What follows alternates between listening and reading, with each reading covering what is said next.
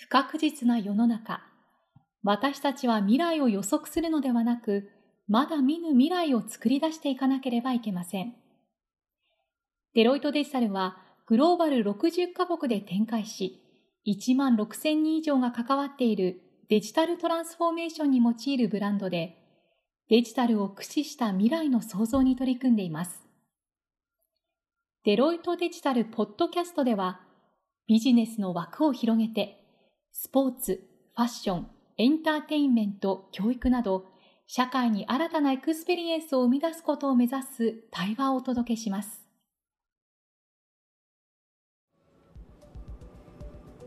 デロイトデジタルのポッドキャスト始まりました。デロイトデジタルメンバーの若林です。デロイトトーマスコンサルティング合同会社執行役員、日本ディープラーニング協会顧問の森正也です。はい、若林と森さん、二人でお伝えしてまいります。さあ森さんいよいよ始まりましたけれどもはいいよいよ、うん、はいいよいよ始まりましたね。あのこのポッドキャストでは、まあ、デロイトデジタル関わるさまざ、まなキーパーソンの方々をお呼びして、まあ、その多様なチャレンジについて、まあ、深くお話を伺えればと思っています。うん。この深くお話伺うということでですね第1回目はふさわしいお二人にお越しいただきました。デロイトデジタルジャパンリードされている宮下剛さんと熊見成弘さんです。どうぞよろしくお願いいたします。よろしくお願いします。お願いしますはい。最初はですねまあ、リラックスしようということで ちょっと和やかなお話からしたいなと思いまして宮下さん2020年どうでしたか？あっという間でしたよね。多分振り返るとあのなんでしょう一生忘れない1年なんだろうなと思うんですけども、うん、とりあえずあの太りました。とりあえず忘れないぐらい太りました。いわゆるコロナ太りと言われる。そうですね。やっぱり運動が減ってるんでしょうね。やっぱりね、うん、はい、そうですよね。我々もね全員基本リモートワークで、うん。うん、熊野さんはどうですか？そうですね。太ったっていうのもまた同じなんですけど、うん、あれですね。あの映像とかめちゃめちゃ普段やらなかったことを見るようになりましたよね。あの結構動かないんであの、あのウォーキングとかを結構意識的にしようと思ってるんですけどそうすると歩いてる時とかに、まあ、音声ももちろん聞きますし、まあ、一人になった時とかに、まあ、ちょっとこうあの iPhone とか映像を見たりとかで本当にあの民放がやってるようなやつもそうだしあの有料配信のやつもそうだしあの YouTube のやつもそうだし、かなりいろんな映像を、まあ、昔は見なかったけどかなり見るようになりましたね。ドラマとかあドラマも見ますし、あのそれこそ TikTok とかの出てるようなあの10秒動画とかもそうですしかなりいろんなものを見るようになりましたよね。はい、なんか熊見さんがご覧になる映像は、映像までおしゃれそうです。いやいやいや、そんなことはない。今日これ、あの、音声なので、皆さんにご覧いただけないのすごい残念なんですけど、熊見さんめちゃくちゃおしゃれで、宮下さんちょっと今もおしゃれな格好で。これ多分熊見さんのだいぶ恥ずかしい。リスナーの方にも想像があの届いてるんじゃないかっていうイメージが届くんじゃないかぐらい。はい。上下ね、赤なん いや、なんかね、もう言われる言われるどんどん恥ずかしくなって 音声なのに色が届くっていう。はい、これ、後で記事化もされるので、ぜひ皆さん写真でチェックして嫌ですよね、なんかね。いや、なんか、そんなに上げられてるからね、嫌で。何あいつみたいな。はい。それではですね、あの、デロイトデジタルとはというコアな部分を伺っていきたいと思います。あの、宮下さん、改めましてデロイトデジタルとはどういったあの我々コンサルティングの会社なので、まあ、そのデジタルトランスフォーメーション企業の、まあ、そういったデジタルを使った行動化効率化みたいなことをご支援するっていうのはまあ本業なんですけれどもなんかデジタル使ったらもっといろんな面白いこととかあの社会に役立つことができるんじゃないかということで一応その目的としては For New For Business というものとニューバリューといってる2つの軸で、えー、やれないかなということで活動しています。フォービジネスとはい。はあのデロイトデジタルはブランドということを聞いているんですけれども、はい、これはどういう形で活動されているんですか？あの、まあ、世界60カ国で、えー、1万6000人以上のメンバーが携わっているものなんですけれども、まあ、そのデジタルトランス総称ではあるんですけれども、今日本だと、あの、まあ、いろんな組織があるんですけれども、まあ、それぞれの組織から専門家が参加するということで、うん、まあ、わかりやすく言うと、あの、我々の会社のデジタルの部活動みたいな形で、あの、すべての組織から、えー、何百名ものメンバーが参加している、そんな、あの、組織の活動になります。そのメンバー全員で、フォーニュービジネス、あ、フォービジネスと、はい、フォーニューバリューを追求していく、はい、そうですね。うん、じゃあ、そのフォーニューバリューって何だっていうのが、うん、多分分かりにくいと思うんですけれども、うん、まあ、例えば、あの、スポーツだったりとか、ファッションまあ、地方創生みたいな社会の課題だったりとか、まあ、SDGs だったりですとか、まあ、いろんな話があると思うんですけれども、なんかデジタルの知見を使ったら、もっとこんなことができるぞみたいなことっていうのを、まあ、あの、価値創造というんですかね、あのチャレンジしていくということで、まあ、そこで培ったノウハウみたいなものっていうのを、またビジネスや社会に還元していくというような、まあ、そんな循環するモデルを、まあ、作っていきたいというふうに考えています。さん、そうした中で、特にこう大切にしている価値っていうのは何になるでしょうか？そうですね。あの我々デジタルデジタルって言ってるんですけど、一番重要な価値っていうのは、まあ、我々ヒューマンエクスペリエンスって言ってるんですけれども、まあ、人間的価値。あのデジタルっていうと人間のところから距離があるように一瞬思うんですけれどもそうじゃなくて人間の価値にもう一回最小点を上げなきゃいけないという話になってであの我々デロイトデジタルってあのかなり、まあ、初期の頃からデジタルとしてのコンサルを立ち上げていて、まあ、いろんなコンサルティングをもうあの企業さんに今導入してきましたで結果としてあのやっぱり本質的な価値ってやっぱりデジタル取り扱ってるのは人間なので、その人間一人一人の感情にどう届くのかとか結果その、まあ、商品を、まあ、買いたくなったとかやっぱり楽しくなった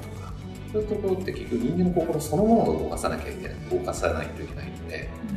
うん、デジタルにやれることはすごく広がったんだけども本質的にやってることって昔から実は変わってない人々の気持ちを揺り動かしていく、まあ、ここがすごく重要なんだろうなと思っています。ね、うん、その特に、まあ、今年は2020年はその COVID-19 がまあすごい、まあ、感染拡大して例えばその、まあ、営業の自粛とかあるいはま外出の自粛みたいなことをいろいろ強いられたりする中で、まあ、我々のその体験というのはこういろいろやっぱ変わってきたりとか、まあ、あのビジネス環境もいろいろ変わったみたいなところがあったんですけれど、まあ、それによって例えばその先ほどその、まあ、熊見さんがあの言われたなんていうんですかねそのヒューマンエクスペリエンス的な価値みたいなことは例えばどういうふうにそれはこう関わってきたりするんですかね？そうですね。あのーそうですね。まあ、例えば、まあ、直近のこのコロナの状況の中とかでは、やっぱり多くの人たちが、まあ、対面で会えなくなって、まあ、まさにデジタルがあったからこそビデオ通話とかでみんなと喋ったりとか、まあ、まさにズーム飲み会とか、まあ、いろんなものがあったのかもしれませんけれども、やっぱりあの、今流行ってる映画とかもそうですけれども、そのコアになってる価値が、例えば家族だったりとか、そういった絆とか、そういったものを再認識したりとか、で、それをすごくこう重要視してるものが、まあ、流行ってる感じありますよね。なので、あの、まあ、見てるものが例えばデジタル配信で、まあ、あの見てるかもとかケースもあるかもしれないですけど、そのコアになってる価値観っていうのは、その人間の心を揺り動かすようなもの。それっていうのはいろんなところに散りばめられてるんじゃないかなと思います。で、これが実は意外と企業さんの中でも悩みの種で、例えばあのいろんな人チームを組んでやっていくみたいなのが当たり前なんですねそれはデザイナーの人たちが入ってデータサイエンティストの人が入ってます、コンサルタント的な人が入ってますみたいなことで、あのスクラムチーム組んでみたいなのは、皆さん当然のことをやられている。なんだけれども、もう、あの、企業ってもう次の段階に行っていて、やっぱり、やっぱデータサイエンティストの人が、あの、すごくデータを見ていくっていうことが得意なんだけれども、それがどういうふうにお客さんに提供されるんだっけとか、で、ビジネス側の人はビジネス側で、今度は、そのデータそのものがあの読めなかったりするのでやっぱり感覚的にまだ頼ってる人がいるとか、うん、要はいろんなタイプの今職種っていうのはあのデジタルの世界に出てきてるんですけれどもこれをちゃんとつなぎ合わせていく。でその一番コアになってる部分で、うん、そのやっぱり人の気持ちを揺り動かしていけるかどうかっていうところがやっぱりあの改めてこう焦点が当たり直してるところなのかなと。思い。そんな感じですかね。それはこう何がより動かすのと思いますか？難しい質問ですね。多分一番悩みどころなのかなと思うんですけど。まあ何が動かすのかっていうところでいくと、うん、まあそうですね。あのー、そうですね。ちょっといくつかあると思うんですけれども、あのー、一つはまずやっぱりコンセプトになる、まあ、先ほどの話であると、まあ、家族とか絆とか、まあ、愛とか、まあ、いろんなタイプがあると思いますけれども人の指をまあ心を動かす、まあ、コアになっている、まあ、価値観みたいなこととあとそれをどうやって伝えていくのかっていうところでやっぱり交換っていうのがあると思います。それはあのまあ、あの聴覚とか、まあ、視覚とかもありますけどもやっぱり改めて重要視される触覚とかあの触るっていう感覚ですよね。特にこの COVID-19 とかになってから、まあ、人とまあ触れ合う機会がなくなった中で、まあ、確かに目と耳っていうところでいろいろ刺激はあるんだけれどもやっぱりこの触るとかこの肌で感じるその空気感っていうところの重要性とかって、まあ、改めて結構重要になってきてるかなと。なんで皆さん結構新しく考えられてるのが、まあ、その距離が離れてたとしてもそのやっぱり肌で例えば感じていくようなものって何かないんだろうか。その家族のあったかみみたいなものっていうのを目と耳っていうところまでもうみんな来てると思う。その先って何かないんだろうかとかですね、そんなような話になってきてるかな。と、うん。それなかなかやっぱすごい興味深い話で、まあ、いわゆるそのコンサルティングみたいな話とかあるいはデジタルみたいなキーワードってなんとなくあのよよよそよそしいっていうかあるいはなんとなく機械的というかなんかある種のまあ、クールさかもしれないけど、ちょっと冷たいみたいな。でも、今の久間さんが、あの、おっしゃっていた話っていうのは非常にその、なんていうか、ある種のぬくもりとか、まあ、絆とか、そういう温かさみたいな話ですよね。それがその、デジタル、その要するにデロイトデジタルの中心的な大事なその価値観として存在してるっていうのは、まあ、これ非常に面白い話だなとデジタルがそういった人のぬくもりとかをこう後押しできるっていうイメージですかあのまさにこの番組これからやっていくときに、まあ、いろんなゲストの方をお迎えしてやっていきたいなと思ってきっかけなんですけど、ま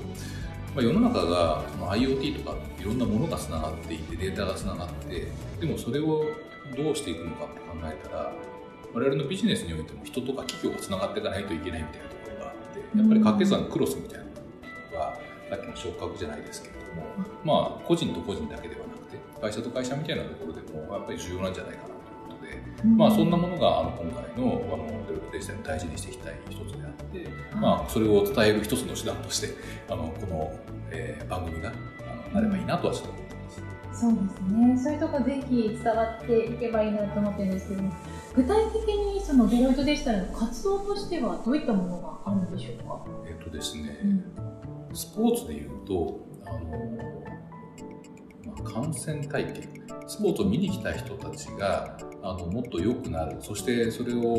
のちゃんと理解することによってあのチームだったりももっともっと良くなっていくみたいなのができればということで。もともと私たちカスタマイズヒューマンエクスペリエンスみたいなキーワードであのやつなんですけどこれスポーツに当てはめるとどうなっていくかというと、今までスポーツってなんとなく日本だと、まあ、オリジナルがやっぱり体育から始まってるので勝ったか負けたかみたいなところに関する関心が非常に高いというところがあったんですけれどもあのヨーロッパとかアメリカとかに行くとやっぱエンターテインメントなので、まあ、いろいろとそのスポーツを見るときの楽しさっていうか勝ち負け以外にもあると。まあ、ということは日本でももっともっと楽しみ方があるんじゃないかということを、まあ、デジタルだったりとかデータを使って頑張れないかということであの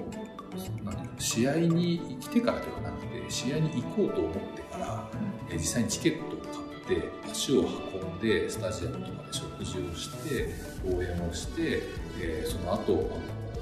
帰って、えーと、SNS とかを見てみたいな体験をあの全体を通した時にどこが期待で、まあ、どこがあのちょっと良かったらいいなと思ってたかということを分析して、でそれをあの今後につなげていくみたいなそんなことをですねスポーツに関してはあのやらせていただきまそこのどの部分でデジタルが活躍してるんですか。あのまさにその期待と、えー、実際の満足度のギャップみたいなものを分析するところっていうのがまあ、今までやっぱりそのそのデータを取るところがあのなかなか難しかったりとかあのそれをどう読み取るかみたいな分析っていうのが難しかったんですけれども、まあ、そこのあたりがですね膨大なデータを、まあ、いろいろな角度から瞬時に多角的に分析できるような環境と整ってきたで、まあ、そういったところでデジタルを活用しているのでやっております。ですね、どこが面白い面白くないっていうのがこんなに可視化できるようになった時代っていうのは多分なくて、まあ、一番最たるものって、まあ、あのメディアの、まあ、有名ななんでしょうインターネットとかで、まあ、いろんな映像が見れるってやつたくさんあると思うんですけど、まあ、ああいうのを見ていくともうどこで何がそれぞれの人たちが面白いと思ったのかって瞬時に分かっちゃう、まあ、リアルタイムですよね。はいそれによって、まあ、こういうふうなあのものづくりをするともっと喜んでもらえるんじゃないのかとかそういうふうな勝ちパターンが結構見えてくる。でそれが分かるか分かんないかで、ね、次の、まあ、ステージに、まあ、行くことができるのかこれからっていう意味で言うとその顔表情だったりとか、やっぱりそういういろんなものもあの回答だけではなくて実際にどうだったかみたいなそういうものからも読み取れるんじゃないかなと思います。あのそうですね、まあ、今の AI の研究で特にその感情を読み取る研究っていうのはすごい進んでいるので、あのそういうこともできるようになってきたっていうこととともにつまりまあそういうなんていうかいろいろなそのデータを取る例えばじゃインターネットで取るっていうのもそうですしアンケートで取るっていうのもそうですし例えばあの表情であるいは例えば歓声の大きさでとかどこで今すごい盛り上がったんだみたいなことをこう取ることができるようになってきた。ただ重要なのはそういうデータっていっぱい取るようになってきたどそれをどういうふうにちゃんとえー、集めて分析してでトータルでその例えば感染体験っていうものを、えー、どういうふうにこう楽しんであのスポーツを楽しんでいてで逆に言うとどこをよりよくできるのかみたいなことを考えていくっていうことがまあ非常にこう重要ですよね。なのであのおっしゃられたようにその感染体験っていうのを今までとは違った見方でこう分析していくっていうのがとても結構重要な視点だと思いますね。例えば音声できる。あのそうですね、音声でも最近はその、例えば、なんていうんですかね、あの怒った音声っていうのはもちろん分かりますし、うん、その喜んでるっていうのも分かりますし、そうじゃなくてちょっと引いて、なんか、あの冷静に何かを見極めようとしてるなみたいなことが分かると。で例えば、その人の声とか、それでそういうことはこう分析できるし、あと、例えば先ほど言ったような、どういうふうにその、ななんていうんですかね、わっとこう盛り上がるか。で、その盛り上がった時とそのシーンの分析みたいなことっていうのをこうつなぎ合わせるとか、あのそういうようなその分析っていうのは、今すごいこうできるようになってきて、まあ、進んできてます。うんあとはそれをどう活用するかっていうのと、アイディア次第。その通りですね。なので、あの有名なそのメディア企業とかと喋るとそうなんですけどまず可視化すごい重要なんですけど可視化したからって言って面白いものができるというまた別の話なんですよね。ここが課題だここで面白いと思ってもらったでも同じものをまた出しても他の人も飽きちゃうので当然その面白いと思ってもらった情報をもとにその先を行かなきゃいけない。で実はあの森と、まあ、あの以前ディスカッションですけどやっぱり AI とかができるところっていうのはそもそも論として例えば、まあ、大きな円があった時にそのすでに存在している情報の中で最適にしていくっていうのはそのテクノロジーをすごく得意にしてるでそこが少なくとも見えるようになるなんだけれどもまた新しい新しく面白いものを作ろうと思ってその円の外に出なきゃいけなくてそこって人間しかできなくて、つまりもともと情報があるわけではない世界なので、そこで人間のクリエイティビティが発揮されるとこそれでまた円が大きくなって、で、どんどんどんどん人間の想像力的価値がこう広がっていくっていうことなんだと思うんですよね。そうすると人間がやらなきゃいけないこともちょっとあの発展して喋りますとその円の中っていうところはデータでもう分かっているのでそこはテクノロジーを中心としてやってもらえるので、まあ、過去の匠の人が考えてきたこと全部いきなり自分のものにできるかもしれない。なんだけどその先に行くっていうところに関しては人間しかできないのでより創造的なところに人のスキルがシフトしていくものだと思うんですよね。まあ、実はデロイトデジタルが本質的に狙わなきゃいけないのはそこででもうテクノロジーができるところ実装してしまうべきところと人間しかできないところ。それを融合していくっていうところが我々のすごくコアになっている価値なのかなこでまたヒューマンエクスペリエンスが。おっしゃる通りですね。おっしゃる通りですね、うん、その外に行くところの部分の、まあ、コアになってる部分がまさに人間が何を、まあ、持って面白いと思うのか気持ちが高ぶるのかっていうような部分を理解してるかどうかに、まあ、かかってるんで、ですから人についてすごくこう深く理解していないとその円の外側の世界にはいけない。あるいはその円の中にあるその、まあ、AI とかを使って分かる世界観も、まあ、可視化しきれない、まあ、あの分かったとして策が立てていくことができないということなんじゃないかな。だからこそこういろんなこれまでしなかった挑戦をしていく必要があって、うん、多分それが一つがさっきのスポーツで。はい。もう一つ、うん、これは大事なぜひお話しさせていただきたいと思ったんですけれども、はい、なぜ若林さんが今こうして キャスターをやっていただいているかというルーツにも遡っていくと思うんですけれども、はい、あのデジタルをキャリアチェンジというまあ、キャリアを高め、広げていく可能性を広げる、そういったものに使えないかということも、デロスデジタルの、またスポーツとは別の取り組みとしてやってます。もともとやっぱりアメリカなんかで特に社会問題として、まあ、デジタルの人材の不足っていうのと、あと軍人の方がまあ退役されて仕事に戻るのがなかなか難しいというようなそういう問題を解決しなければという時にやっぱりそのデジタルのスキルを高めて、まあ、次のキャリアというものをまあつなげていくような取り組みであるということで、まあ、日本でもそれをいよいよ本格的に取り組んでいくことをやってるんですけどあの若林さんがそういった取り組みあの一緒にやっていただけないかなと思ってていただいたことによってこの番組が こうして 始められることできたということかなと思ってます。いや本当そうですねなんか先ほどなので熊見さんのお話伺っていてすごいこう自分ごとできたのがその自分の限界を自分で決めてはいけないなっていうのがあってでそこを飛び出していくことで何かにつながるかもしれない。うんでもうちょっと足すとその、まあ、今の若林さんに来ていただいた話とつながるんですけどその分かっている円の外の飛び出していくそのヒューマンエクスペリエンスのところを理解するためにはやっぱりいろんな自分の価値観ってやっぱりすごく狭い世界観があることがやっぱり多いと思いますと、なのでまさにいろんな人たちがこう加わっていくことによってその円の外のいろんな飛び出し方って言ったらいいんですかね。いろんな価値観があってこんなことを喜ぶ人もいるんだみたいなのも、まあ、世の中いっぱいあるわけですよね。あの私あのメディアの分析とかあの、まあ、いろいろやるんですけど本当にえこれがこんなにどうして興味があるのみたいなのっていうのがあの分からなかったりす。るとでそんな人たちとやっぱりあの実際にコミュニケーションしてみるとここに価値を感じてたんだみたいな。でも新たに分かってそうするとどんどん、まあ、新しいヒューマンエクスペリエンスが分かってきますと。それが結構ポイントなのかな。まあ、だからこそいろんな方たちが入ってきていろんなシナジーを出していってその円の外に出ていくパワーをいかにこうつけていくのか、うん、そういう多様性っていうのがすごく重要ですね、まあ、その多様性を武器にするっていう意味で言うとあの我々ではもう一人元ヤクルトスワローズ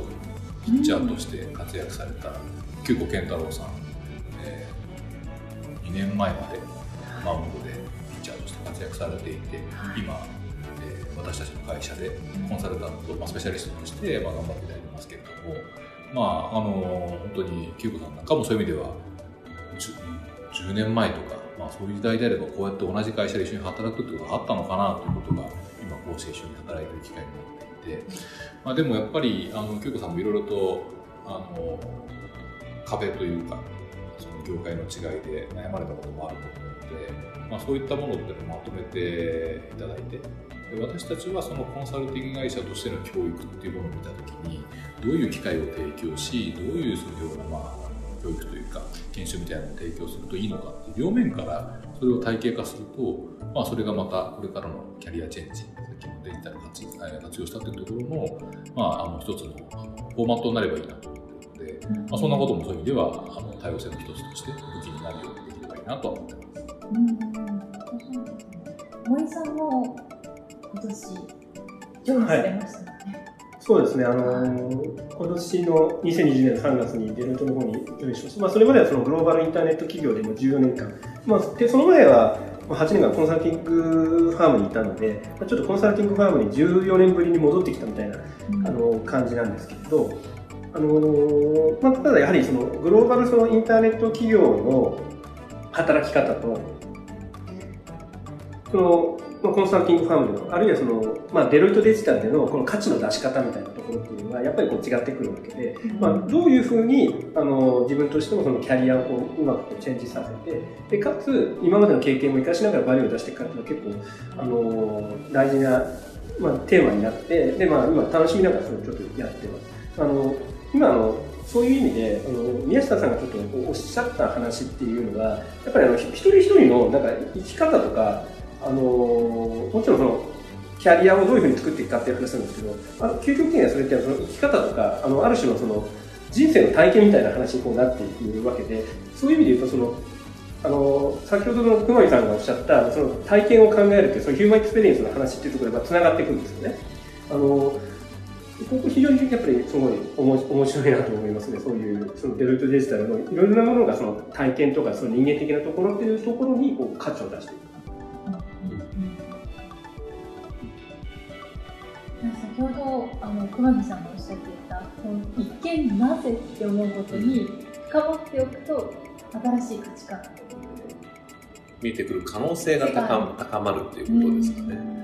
なのでやっぱりあのなんでしょう。もう時代がやっぱり進んでいて今グローバルがまあどんどんつながっている中でもいろんな情報が入ってくる中で、まあ、高級バッグとかみたいなものも本当あのあるところであの人気になったら中国で人気なのとマットが逆輸入でヨーロッパで人気になったりとか、うん、それぐらい世界がつながっている中でいうと新しいクリエイティビティがすぐにもう模倣されてしまうというか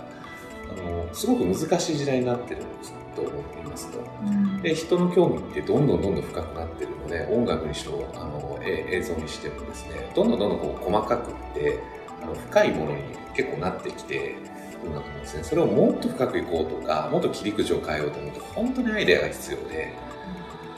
ってなってくるとやっぱりあの今までやってきた人たちとちょっと違う要素を入れてみてやっぱり新しいものができるかとかそういったところに行かないともう本当にクリエイティビティがあのちょっと思いついたぐらいではもうどこかに必ずある。だからこそその今までなかったこう組み合わせシナジーっていうのがすごく効いてそういう意味でってことなんですけど、あのヒューマンエクスペリエンスのところもう一つだけ深掘りさせていただくと、デロイトデジタルが定義しているヒューマンエクスペリエンスっていうのは、実は、えっと、ヒューマンエクスペリエンスって HX って書くんですけど、えっと、CX 足す EX 足す PX っていう公式をいつも出してます。もう一回お願いします。CX 足す EX 足す PX です。じゃあ、一個一個説明 CX っていうのはいわゆるカスタマーエクスペリエンスお客様の体験向上これもう一番よく言われてる話で、うん、お客様どうやったら喜ぶのだから、まあ、カスタマージャーニーっていうものを書いてみてどこがお客様喜ぶところなのかを解いてみるみたいなこれはまあ結構皆さんやってらっしゃるんじゃないかなと思いますなんですけど実はそこだけじゃ人間の価値は十分じゃなくてお客様のその接点には実はあの、まあ、企業から提供してるんだとするとあのまずエンプロイ EX エンプロイ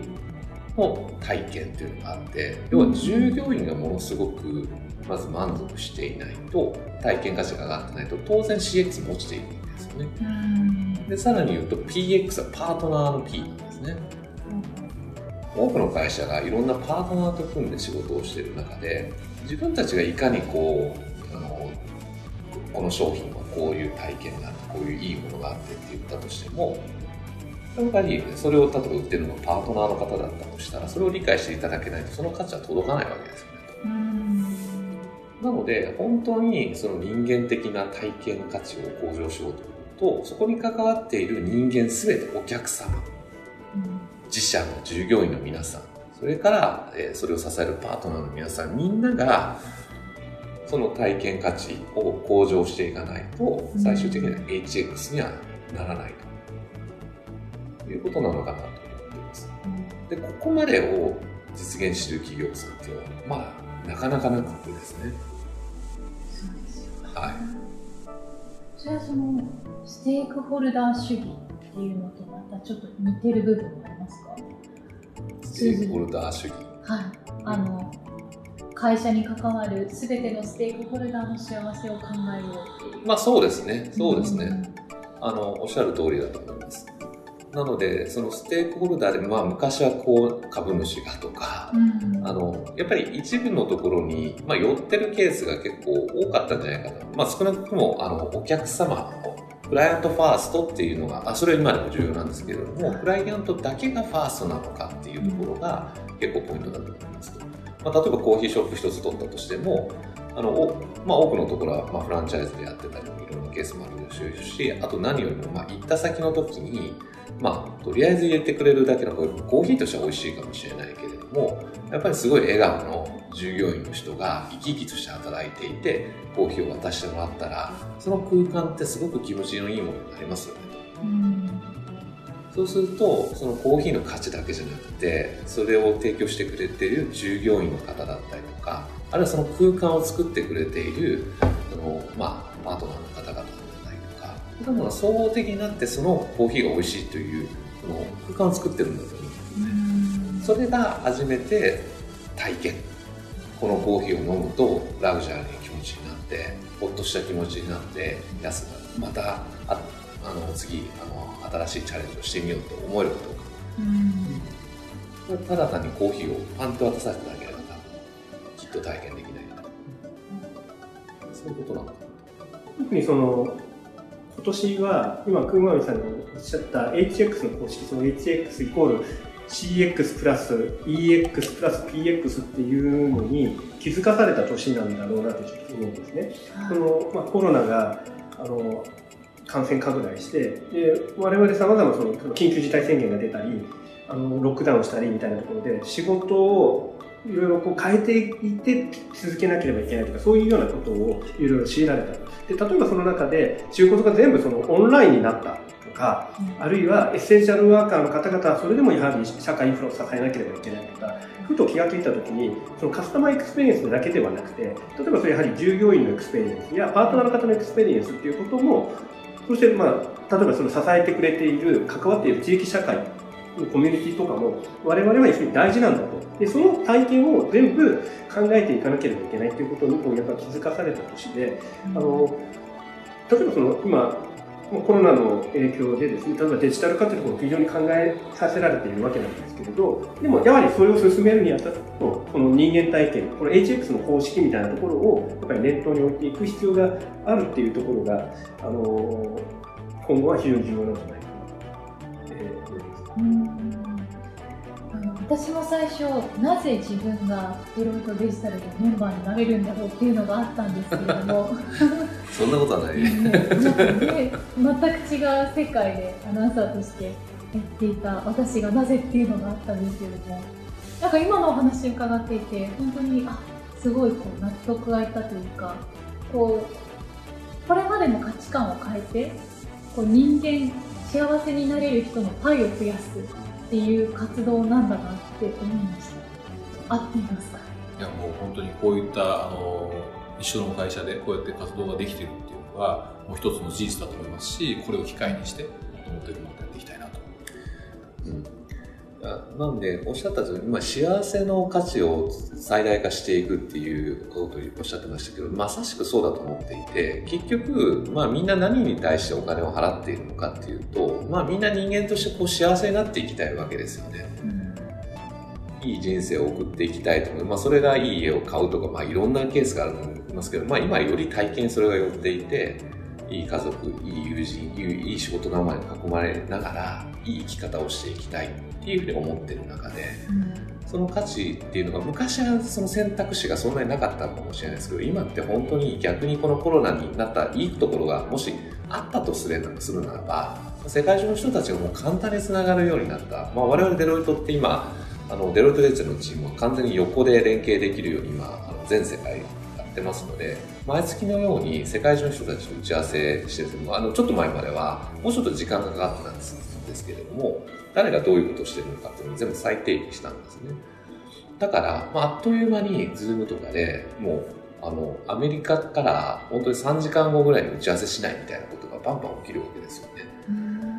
でそうしていくことによってお互いに思ってる価値観をより早くこうすり合わせて今アメリカでこういうことが起きてるからみたいなそうすると日本とアメリカで作った新しい幸せのそのデジタルを使ったサービスみたいなものが展開できるかもしれないと。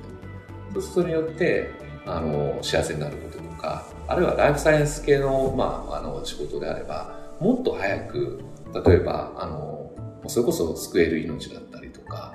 まあ、そういったの貢献できるっていうところが、まあ、我々が、まあ、存在している意義なのかなというふうにやっぱり思ってます。そうですよね、まあ、コロナってやっぱり本当に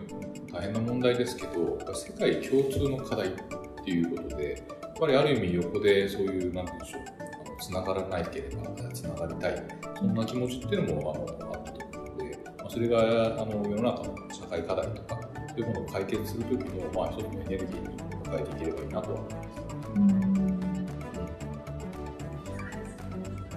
はい、あのー、まあ、ちょっと本日こういろいろお話伺ってくれたらもうすでにデロイトデジタルっていうキーワードの予想とはこう違った意外性っていうのはすごい、あの伺うこともできましたしあと、まあ、若林さんもすごいいろいろ発見があったと思うんですけどどうですか？いや本当あのヒューマンエクスペリエンスっていう言葉の意味を自分なりに解釈してるつもりだったんですけどもより1層2層3層深くてなんかようやくきちんと理解できたなって今思いましたね。でこの価値観をこのコンサルティングファームが持っているっていうことが私は意味があると思っていていろんな業界の方と関わるでデロイトデジタルってまさにさっきお話しいただいたスポーツだったりとかこれまで違うキャリアを築いてきた人と関わる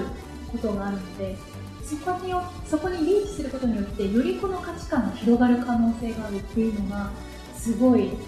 意味があることだなと思いました、うん、なのでこのねポッドキャストを通してもっともっとより広く伝わっていくといいなと思いますね。そうですねそうですね。ぜひ。まあ、2021年、それを本当に加速できればと思うんですけど、2021年の抱負言ってもいいですか？ああ、お願いします。はい。あの、個人としてはですね、痩せたいです。締めに人間体験ですそれも一つ人間体験で、まあ、あの、デロイトデジタルとしてはっていう意味で言うと、先ほどのそういったスポーツとかキャリア以外に、教育とか、まあ、SDGs みたいな社会課題の解決ですとか、あとエンターテインメント、やっぱりなかなかコロナ禍で人が集まったりとか、まあ、地方での開催とかも難しいみたいなところがあるので、まあ、今そういった活動も開始してるんですけども、まあ、来年ですね、まあ、2021年ですね、よりあの加速してやっていければというふうに思います。ありがとうございます。久野さんは？あ、私も言っていいですか？はい。お願いします。あの私は、まあ、さっきあの本当に幸せの最大化っていうのが本当に究極のゴールだと思ってます。でそのためにですね、まあ、ずっと掲げてる標語を、まあ、来来年はもっと加速させたいと思ってまして、うん、我々かけてるスローガンが世界が嫉妬するような企業を日本から作っていくっていう。やっぱり企業っていうのはあの、まあ、企業でももっと大きなあの母体でもそれではいいんですけれども大きな人々のまあ集合体だと思ってるんですよね。でそういったものが、まあ、やっぱりあの世界にいろんな価値を届けていく、まあ、まあ、今のインターネットもそうだし e コマースだってそうだし今こうやってポッドキャストで聞けることだって、まあ、そういった企業の、まあ、努力によって、まあ、生み出されたものこれによって、まあ、いろんな新しい価値が今までできなかった価値が生まれてるんだと思うんですよね。だからこれをもっともっと出していきたいんですけれどもそれがもっとこの日本から生まれてきていいんじゃないのかと。今、やっぱり、あの、日本にもいいところたくさんあって、なんですけど、まあ、あの、今グローバル企業に結構押されてる場面もたくさんある中でっていうと、やっぱりこの、この国の中で、まあ、出来上がってるいろんな価値を、まあ、デジタルを通して、もっともっとこの世界に届けていきたいと。そうすると、幸せになる人ももっと増えるんじゃないかっていうことをこれはまあ来年だからというよりかは首尾一貫した目標なんですけれども、あのよりつながったと思うんですね世界が。すごく connected したなと思ってるんですこの半半年ぐらい。私あのわりかしグローバルの打ち合わせそんなに今もやってこなかったんです本当に毎日やるようになってるので、本当に世界がこれほどつながったっていうのは、まあ、過去にはなかったんじゃないかなって思うので、つまりはこれをポジティブに取るともっと世界にこういろんなものを届けていくことが5年かかるはずだったものが1年後にはできるんじゃないの、うん、と思うんですよね。ですからそういったことができる、まあ、あの来年にしたいなと思っています。うん、あすごい。あれですね。なんか今ニュース見るとどこも分断分断っていう言葉が多いんですけども、うん、逆につながっているところもあるからもうちょっとそういう明るいところに見せ向けないといけない、ね、そうですね。少なくともデロイトっていうのは世界の中でものすごくつながってると思いますしそのつながってる先にはいろんなあの世界の、まあ、メジャーな企業があるので私の中ではものすごくつながったなっていう感じがします。社会全体でいくと確かにあのいろんな分断が起きてるんですけれども、やっぱりその背景にあるのはやっぱり、まあ、お金の問題だったりとか、まあ、そういった色がまああのなんでしょうね社会全体の問題があるんですけど、いや、やっぱりそこを解決していくのも、まあもちろんあの政府的な考え方もあるんですが、我々どうしても企業に属しているので、うん、まずは企業から切り込んでいくんだと思います。そしていった時に、やっぱり多くのキャッシュが、まあ、生まれてくる。あるいは新しいサービスによって、その、たとえその金銭面が、まあ、それほどでなかったとしても、例えばそのコロナの、まあ、あの、あのまあ、状況とかいち早くこう、まあ、検知できるとか、まあ、いろんなサービスがあると思うんですよね。ですからその企業の出す価値によってそこの社会の、まあ、構造分断も是正できるところもあるかもしれないと、うん、そ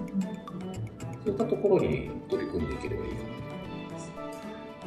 今日はあのニューバリューについてたくさんお伺いしたのでまたこうビジネスのところもねまた別の機会で伺っていいですねそうですね。あのぜひちょっといろいろなんていうんですかね、新鮮かとなんか深いお話も伺えれたので、あのさらにちょっとこのポッドキャストのシリーズをいろいろ展開していって、もっとよよりその、なんていうんですか、デロイトデジタルのさまざまな挑戦とか、あるいは根源にある価値観みたいなところをよりこう明らかにしてお届けできればと思います。それが2021年目標の一つ。そうですね、抱負の一つですね。じゃあ私も同じにします。ではそろそろ時間なので、宮下さん、くまみさん、今日はどうもありがとうございました。ありがとうございました。来年もよろしくお願いします。